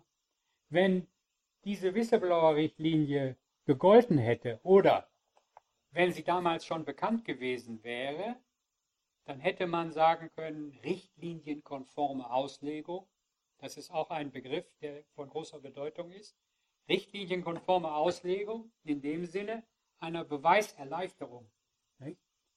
Das Urteil in der zweiten Instanz fiel entsprechend aus. In der ersten Instanz hatten sie gesagt, Ja, also das ist ja eine Schutzbehauptung, dass er meint, da hätten sie eine Verrechnungsvereinbarung getroffen. Das ist eine Schutzbehauptung, weil er nur so rumredet und damit scheidet auch die Möglichkeit aus, darin einen Racheakt zu sehen. Hat das Gericht ausdrücklich gesagt. In der zweiten Instanz, beim Landesarbeitsgericht Hamm, war die Situation etwas anders. Da war schon bekannt, dass der Herr Stadtmann, der Inhaber der Stadtapotheke von Bocholt, wo dieser Fall spielte, noch in U-Haft saß, in U-Haft sitzt und äh, das heftig ermittelt wurde und Haftbeschwerden erfolglos waren. Und das Landesarbeitsgericht hat gesagt, wenn ein Arbeitnehmer konkret behauptet, dass sein Verhalten berechtigt ist, dann muss derjenige das Gegenteil beweisen, der daraus Vorteile ziehen will. Der Arbeitgeber hätte es beweisen müssen, aber es war ein Vier-Augen-Gespräch. Und nun hat der Arbeitgeber nur noch die Notbremse gezogen und gesagt, ich beantrage Auflösung des Arbeitsverhältnisses. Das sieht das Kündigungsschutzgesetz vor. Wenn eine gedeihliche Zusammenarbeit nicht erwartet werden kann, dann gibt es so eine Art äh, Scheidung von Amts wegen. Wenn eine gedeihliche Zusammenarbeit nicht mehr erwartet werden kann, dann wird das Arbeitsverhältnis aufgelöst gegen Abfindung. Und das, Arbeits-, das Landesarbeitsgericht hat darauf hingewirkt und dann haben die eine üppige, fast an der Obergrenze liegende Abfindung vereinbart. Nur, der Fall ist sieben Jahre alt, er hat eine Abfindung, aber er kann sie nicht realisieren, weil nämlich der Herr Stadtmann an demselben Tag, an dem er Besuch von seinem Anwalt bekommen hatte, und Informationen bekommen hatte, wer ihn verpfiffen hat, hat er sein gesamtes Vermögen an seine Mutter vermacht. Und bis heute, bis heute kämpft der Herr Porwoll, stand vier Wochen, von vier Wochen, da habe ich mich erkundigt, immer noch darum, es gibt ein Anfechtungsgesetz in solchen Fällen, Gläubigerbenachteiligung, wenn ein Gläubiger benachteiligt wird, um zu verhindern, äh, dass er seine Rechte realisiert, dass man sein Vermögen verschiebt. Aber da gibt es Beweisprobleme. Ne?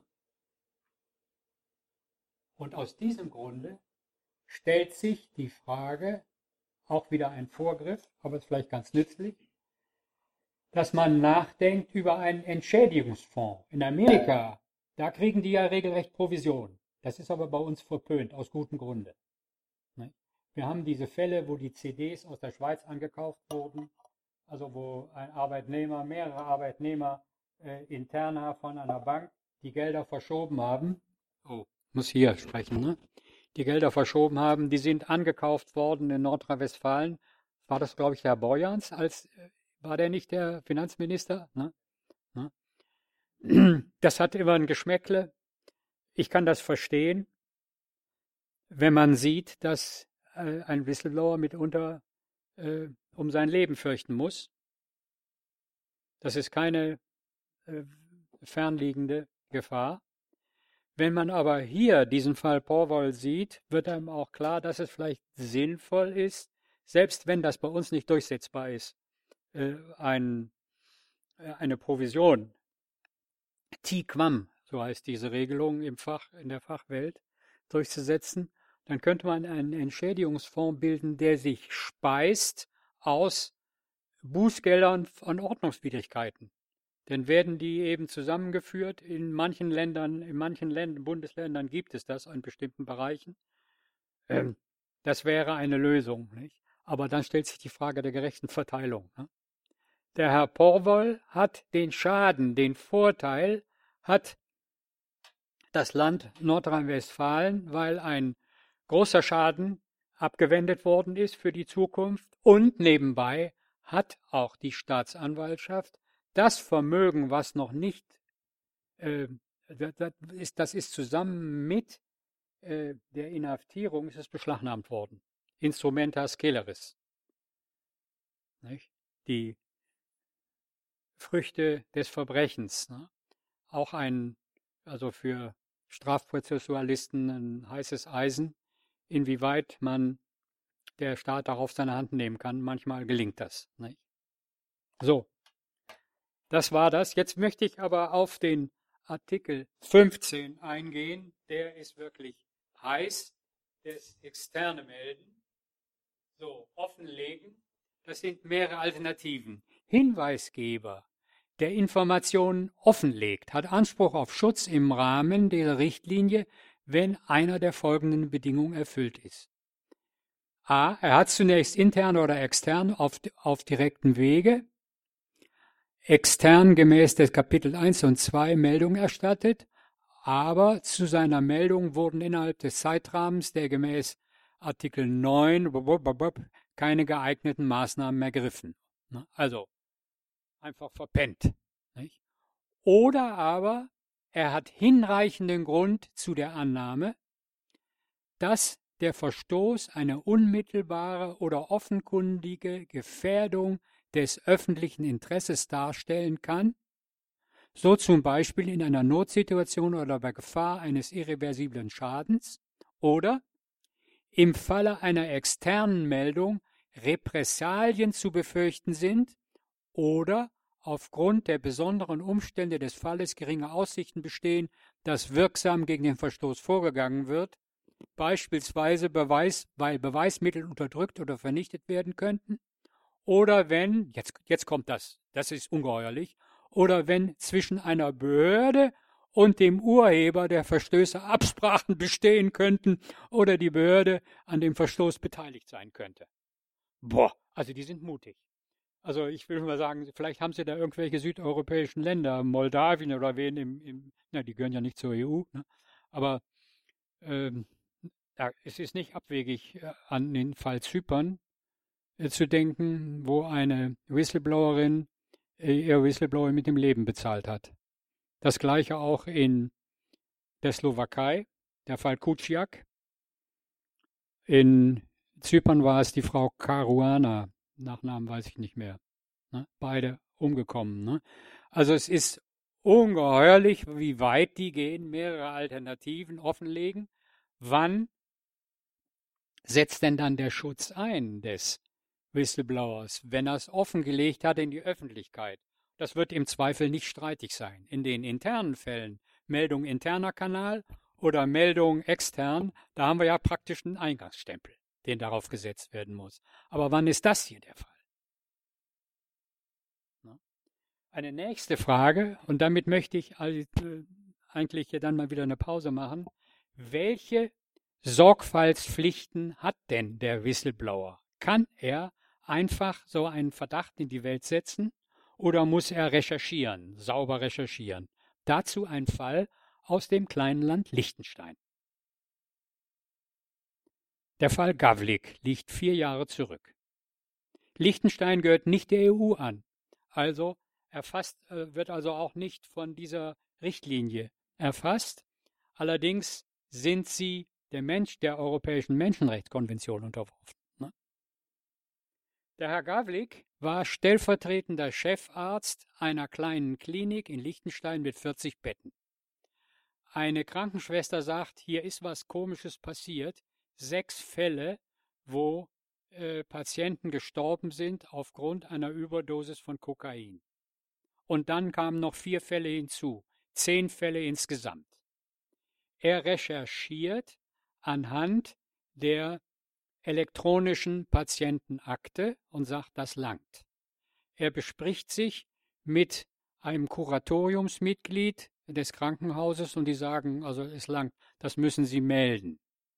Er meldet, die Staatsanwaltschaft stellt nach längeren Ermittlungen das Verfahren gegen den Chefarzt, gegen den seinen unmittelbaren Vorgesetzten, den er verdächtigt hat, ein.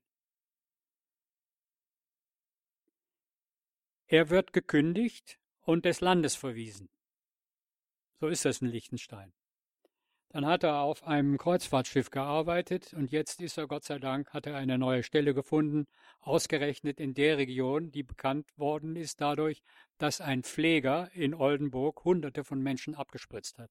Also er ist da untergekommen. Vielleicht ist er ein Menschenschützer, wie auch immer, ich weiß es nicht. Der Vorwurf, er hat den Prozess verloren, mit Ausnahme einer Instanz. Das höchste Gericht von Liechtenstein hat die Klage abgewiesen mit der Begründung, du hast nicht sauber recherchiert. Es gibt nämlich nicht nur eine elektronische Akte, sondern auch eine handschriftliche Akte. Und die hast du nicht reingeguckt. Wenn du in die geguckt hättest, in die Patientenakte, hätte sich ein anderes Bild ergeben. Er sagt, das konnte ich nicht. Die handschriftliche Akte einsehen hätte gehießen, mich beim Chefarzt irgendwie zu melden und dann hätte er sofort vertuscht. Hier ging es aber doch aus meiner Sicht, sagt er, darum zu verhindern, dass neue Fälle äh, weiter auftauchten und ich musste die Beweise schnell sichern. Das hätte, ich hätte einen Antrag stellen müssen. Auf dieses Argument ist niemand eingegangen. Es gab Sachverständigengutachten und auch er ist dann zum Europäischen Gerichtshof für Menschenrechte gegangen und hat denselben Anwalt äh, genommen, der auch, den auch die äh, Krankenpflegerin Heinisch aus Berlin ähm, ähm, hatte. Allerdings ist das äh, ist der Europäische Gerichtshof für Menschenrechte im Februar diesen Jahres hat anders entschieden und gesagt, du hast nicht sorgfältig, umfassend äh, recherchiert. Was schuldet die Whistleblower-Richtlinie? Die Formulierung ist hinreichende Anhaltspunkte. Was ist hinreichend? Ist das ein dringender Tatverdacht oder reicht ein einfacher Tatverdacht? Im Sinne der Strafprozessordnung. Einfacher Tatverdacht, der hinreichender Tatverdacht, so wird das ausgedrückt, hinreichender äh, Anlass, der reicht aus, um eine Anklageerhebung durchzuführen. Dringender Tatverdacht ist die höchste Stufe, dann wird U-Haft äh, angeordnet. Ähm, die Formulierung ist wachsweich, aber warum, frage ich mich, hat man nicht mehr reingeschrieben? Warum hat man dem Arbeitnehmer, dem Whistleblower nicht mehr auferlegt? Als nur hinreichende, wenn er hinreichenden Grund zur Annahme hat, dass ein Verstoß vorliegt und dass dieser unter die Richtlinie fällt. Damit ist ein Gutglaubensschutz auch verbunden. Auch Irrtumsfälle werden damit erfasst wenn hinterher äh, der Verdacht sich auflöst. Ne? Also eine Privilegierung. Und man wollte wohl nicht die Hürde zu hoch setzen, aber ich kann nur jedem raten, sorgfältig zu überprüfen und sorgfältig alle Beweise zu sichern, wenn es denn geht. Ne? Allerdings ähm, muss man ja auch an den andererseits an diesen Safe Harbor Gesichtspunkt denken. Wenn ich den Kanal erreicht habe und den Stempel drauf habe, bin ich auf der sicheren Seite. Also ich muss es schnell machen. Wenn ich zu lange arbeite äh, und ich beim Recherchieren ertappt werde und werde dann fristlos gekündigt, dann habe ich nicht diesen Schutz. Ne? Das ist das Dilemma, in dem man äh, sich befindet, wenn man als Whistleblower allzu sehr äh, mit der Arbeit befasst ist. Ne? So. Sie merken, dass äh, dieses Gebiet grenzenlos groß ist. Ich äh, könnte ein ganzes Semester Vorlesung halten über jeden Paragraphen. Nicht? Äh, dann wären sie erledigt und das hilft nichts, aber den Kern haben wir jetzt angesprochen. Ich komme nochmal zurück. Sie muss umgesetzt werden bis zum 19. Dezember. Das werden Sie nicht schaffen dann rutschen sie in ein äh, Zwangsgeldverfahren, wie das ja so üblich ist, weil wir die Richtlinie nicht umgesetzt haben. Vielleicht wird es milder ausfallen, wenn man dann im ersten Quartal oder in der ersten Jahreshälfte des nächsten Jahres äh, daran geht.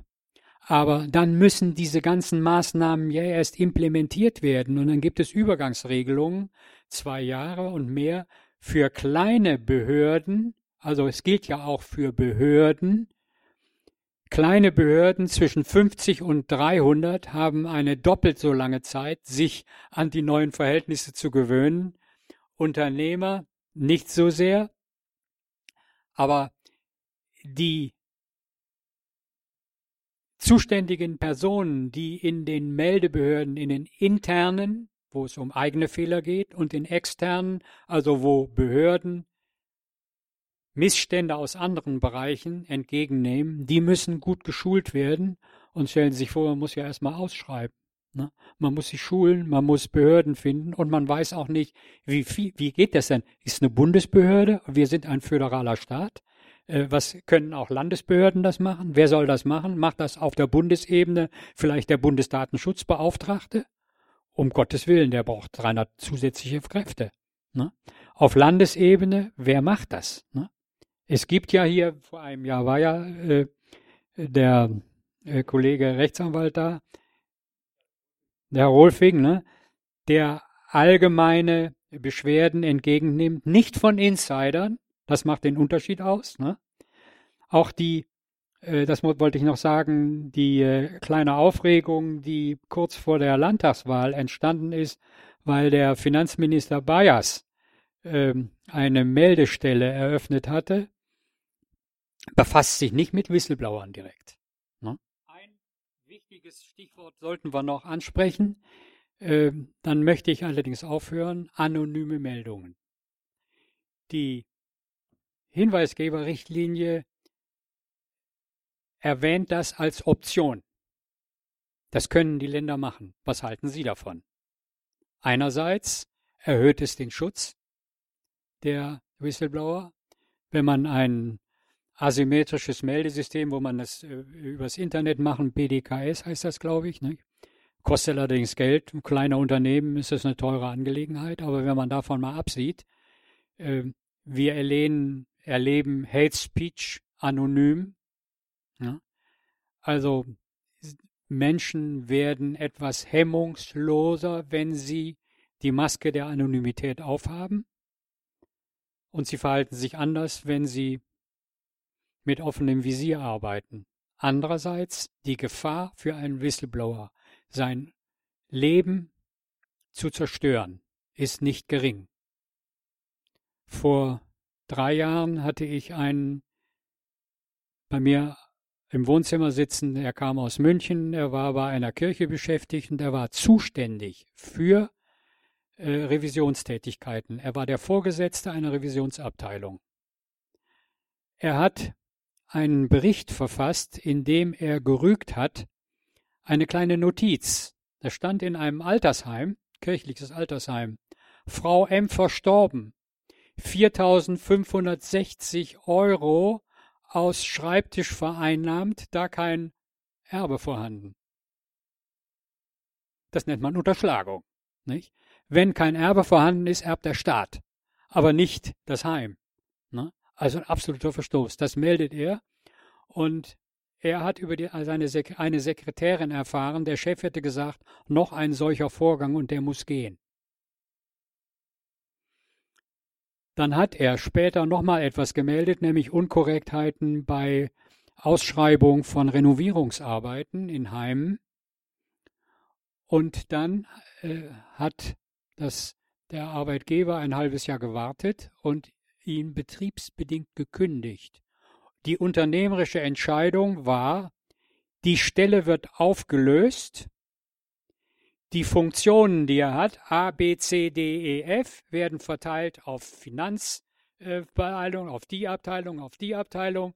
Äh, und im Übrigen machen das die Untergebenen selbst. Also es gibt keinen Vorgesetzten. Nicht? Äh, und die sogenannte Finalisierung der Berichte macht der Anwalt, der diese Kündigung vorgeschlagen und in die Wege geleitet hat. Eine unternehmerische Entscheidung. Und die Gerichte sagen, die Unternehmerische Entscheidung kann nicht auf ihre Zweckmäßigkeit hin überprüft werden. Der Anwalt, der den Kläger vertrat, hat viel rumgeschrieben, aber den Sachverhalt nicht erkannt und ich habe ihn hingewiesen, auch damals auf den Paragraphen 612a und habe mit ihm telefoniert, gesagt, behandeln Sie mich wie ein Referendar. Ich mache Ihnen einen schönen Baustein und habe Entscheidungen gefunden und habe auf den 612a BGB hingewiesen. Er hat diesen Schriftsatz, den ich ihm gemacht habe, mit dem Stempel versehen und ans Gericht gesandt. Und ich saß hinten in der Verhandlung. Ich habe zugehört. Und das Gericht sagt, ja, an der Kündigung ist nichts auszusetzen. Daraufhin der Anwalt,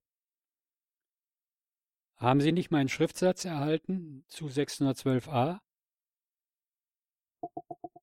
Eine Sekunde, das Gesicht des Richters. Und dann wieder beherrscht, ach, da ist er ja. War in der Akte aber nicht eingeheftet, sondern noch lose drin, auch noch geheftet mit dem Doppel, hat die, das Doppel abgerissen dem gegnerischen Anwalt gegeben. Und dann hat der Anwalt nochmal plädiert und hat, gesagt, hat den Wortlaut des Paragraphen im Kopf und hat ihn zitiert.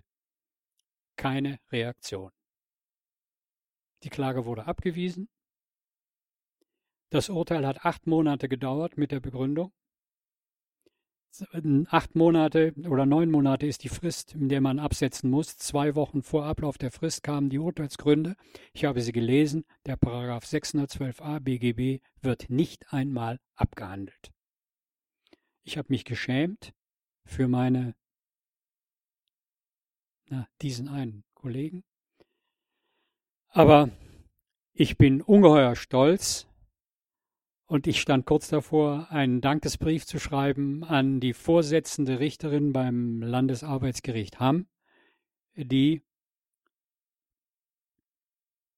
äh, die äh, Sache des Zytostatika Angestellten so geregelt hat, dass sie gesagt hat, also das Argument, er, das sei eine äh, Schutzbehauptung. Sie müssen es widerlegen. Er hat es hinreichend klar dargelegt, wie es immer wieder darüber geredet worden ist. Er konnte zwar nicht sagen, es war am 3.4. um 11.13 Uhr. Wie will man das? Ne? Aber es reicht hin. Ne? Die, das war eine tolle Vorsitzende Richterin. Die war zur Erprobung abgeordnet zum Landesarbeitsgericht. Ich kann nur hoffen, dass sie jetzt planmäßig dort ist. Vielen Dank. Jetzt sind Sie erschöpft? Ja. Es ist, also ich habe, ich muss mal sagen, ich habe gelitten bei der Vorbereitung. Ich gesagt, wie kann man so ein äh, queres Thema, ein so furztrockenes Thema, wenn man diese, wenn Sie das lesen, verzweifeln Sie. Ne? Das richtig aufzubauen und, und dazu ist es, es ist wahnsinnig schwer. Äh, umso mehr muss ich mich dann auch für Sie, aber muss ich mich bei Ihnen bedanken, dass Sie so aufmerksam äh, zugehört haben. Ne? Hätte erwarten müssen, ah, hast du nicht was Spannenderes zu erzählen? Ach so, noch eine schöne Geschichte. Äh, Harald Lesch habe ich vor ein paar Tagen gehört. Der macht ja, versteht es, sehr sachkundig, wissenschaftliche Themen zu bringen und er streut immer äh, mitunter einen Witz ein. Und einen Witz habe ich nicht vergessen, der passt hier. Also die Gesinnungsprüfung. Ne? Man sagt, war doch ein Denunziant. Ne? Der macht das ja nur aus Rache. Ne? Dass Unmut hochkommt, ist was ganz anderes. Ein Bündel von Motiven kommt da, lassen wir die Finger davon. Und Lesch hat das so gesagt, diese, dieses mit dem Finger zeigen. Das ist etwa so, wenn die Schraube wackelt, ist immer die Mutter schuld. Habe ich meiner Frau gesagt, die hat mir bald eine Ohrfeige gehauen. Wenn die Schraube wackelt, ist immer die Mutter schuld. Ja, wunderbar, fand ich das. Ja. Aber warten Sie mal noch kurz. Zum Abschluss habe ich da, also da, da ist übrigens die Folie mit den Verbote, mhm. Repressalien noch. Da haben wir sie, ja. ja. Also ist nicht abschließend, aber da sieht man mal, was die, äh, was die für eine Erfahrung haben beim Europäischen, im Europäischen Parlament. Die, die sind wirklich. Die Sanktionen haben wir auch noch ja. als Folie. Mhm. Auch nochmal die Sanktionen. Äh, es gibt ja ein gemeinsames Positionspapier von Whistleblower Netzwerk von Whistleblower Netzwerk und Transparency International. Und ich äh, will einfach nur mal kurz die Punkte äh, zusammenfassend vorstellen, auch um Ihren Vortrag zusammenfassen. Und beginnen mal mit dem Punkt 1. Ähm, aus, das, was Sie gesagt haben, äh, Ausweitung des Anwendungsbereichs auf Verstöße gegen nationales Recht, weil die EU-Richtlinie nur für Verstöße gegen EU-Recht gilt. Aber ich glaube, muss man nichts mehr ergänzen. Sie haben das eigentlich sehr ausführlich behandelt. Zweitens, die Erweiterung des Hinweisgeberschutzes, ich glaube, ich nehme doch mal die Maske ab. die Erweiterung des Hinweisgeberschutzes auf den Bereich nationale Sicherheit zur Kontrolle missbräuchlicher Überwachungspraktiken. Also Sicherheitsdienste sind wohl bisher ausgenommen, aber dort äh, treten ja unter Umständen auch Unregelmäßigkeiten auf und die sollen eigentlich nicht ausgenommen werden. Drittens die Überprüfung der Rechtfertigung von Verschlusssachen darauf, ob durch die Klassifizierung als Verschlusssache eine missbräuchliche Umgehung vorliegt. Man kann durch Erklärung, das ist eine Verschlusssache, kann man auch, auch einiges abbügeln und das soll dadurch verhindert werden. Viertens die Vereinheitlichung des Hinweisgeberschutzes in einem einzigen Gesetz. Da kann ich jetzt nicht so viel dazu sagen. Wollen Sie da noch was ergänzen? Das hat, das hat ja eigentlich der Referenten wollen Sie hier vorne sprechen? Also, das hat mustergültig äh, der Referentenentwurf hingekriegt. Also, die haben dieses Ding umgesetzt. Äh, der Referentenentwurf ist zur Abstimmung ins, äh, in die anderen Ministerien gegangen, in das Wirtschaftsministerium dann abgeblockt worden mit dem Argument, wir machen nur eine 1 zu 1 Umsetzung. Ne? Das war in, in einem einzigen Gesetz ist das geschehen. Ne? Fünftens die Stärkung externer Behörden, Hinweisgeber freundlich gestaltete externe Meldekanäle. Ähm, wenn, wenn man sowas anbietet, die Wahl zwischen externen und internen Meldekanälen, muss man natürlich auch die externen Meldekanäle äh, so, so, so an, anbieten, dass sie funktionieren. Wobei Sie ja gesagt haben, das ist eher eine Provokation der Firmen für, für gute interne Meldekanäle zu sorgen. Das fand ich interessant, diesen Gedanken, ja. Sechstens die Erweiterung auf das Beamtenrecht, Öffnung externer Meldekanäle auch für Beamte. Beamte dürfen wohl nur die Vorgesetzten informieren. Da bin ich aber jetzt auch nicht so, ich bin kein Anwalt, ich bin, bin, bin Architekt und bin da also. In Extremfällen können Sie auch, also wenn es um, um äh, äh also Ibiza so Ibiza-Fälle vielleicht, wo es darum geht, den Staat zu ruinieren. Ja. Dann die Pflicht zur Entgegennahme und Nachverfolgung von anonymen Meldungen. Und äh, letztens die Schaffung eines Unterstützungsfonds für Hinweisgeber. Darauf hatten Sie ja äh, auch schon abgehoben, weil äh, wie in Amerika gibt es nicht, dass Hinweisgeber an den Strafen beteiligt werden, die dann von Firmen gefordert werden. Ja, bitte. Komm. Eins haben wir vergessen. Eins haben, eins haben wir vergessen. Äh, gibt es eine Grenze des Whistleblowers? Darf er beispielsweise den Computer des Arbeitgebers hacken? Nein. Äh, ich darf äh, vertrauliches Papier an mich nehmen. Das schon. In dem Fall Porvol hatte der Arbeitnehmer äh, eine Mischung, wo Kochsalzlösung drin waren, wo das gestreckt war mit Kochsalzlösung, mitgenommen und hat es der Staatsanwaltschaft gegeben. Das ist kein Diebstahl gewesen. Wenn es ein Diebstahl gewesen wäre, wäre er aus. Dann wäre, dann wäre es ein, ein, hätte zum Beweisverwertungsverbot geführt. Aber er hatte ja keine Zueignungsabsicht, sondern gesagt, ich lege das in treuen Händen der Staatsanwaltschaft vor und die kann, wenn das Fall abgeschlossen ist, dem Schrott, diesen Schrott dem ja wieder zurückgeben. Ne? Also ich darf, es heißt, keine eigenständigen äh, strafbaren Handlungen begehen. Ne? Das ist es. Das steht auch im, in der Whistleblower-Richtlinie drin. Ne? Also äh, das ist ein enges Korsett für den. Der muss höllisch aufpassen. Ne? Einerseits hinreichende Anhaltspunkte auf der anderen Seite darf er aber nicht zu weit gehen, er darf nicht zu äh, feurig vorgehen. Allenfalls, allenfalls kann er dann sich in einem gesetzlichen Notstand befinden. Es gibt in einen Notstandsparagraphen im Strafgesetzbuch, dass strafbare Handlungen gerechtfertigt sind, wenn ein überwiegendes Interesse und eine gegenwärtige Gefahr besteht.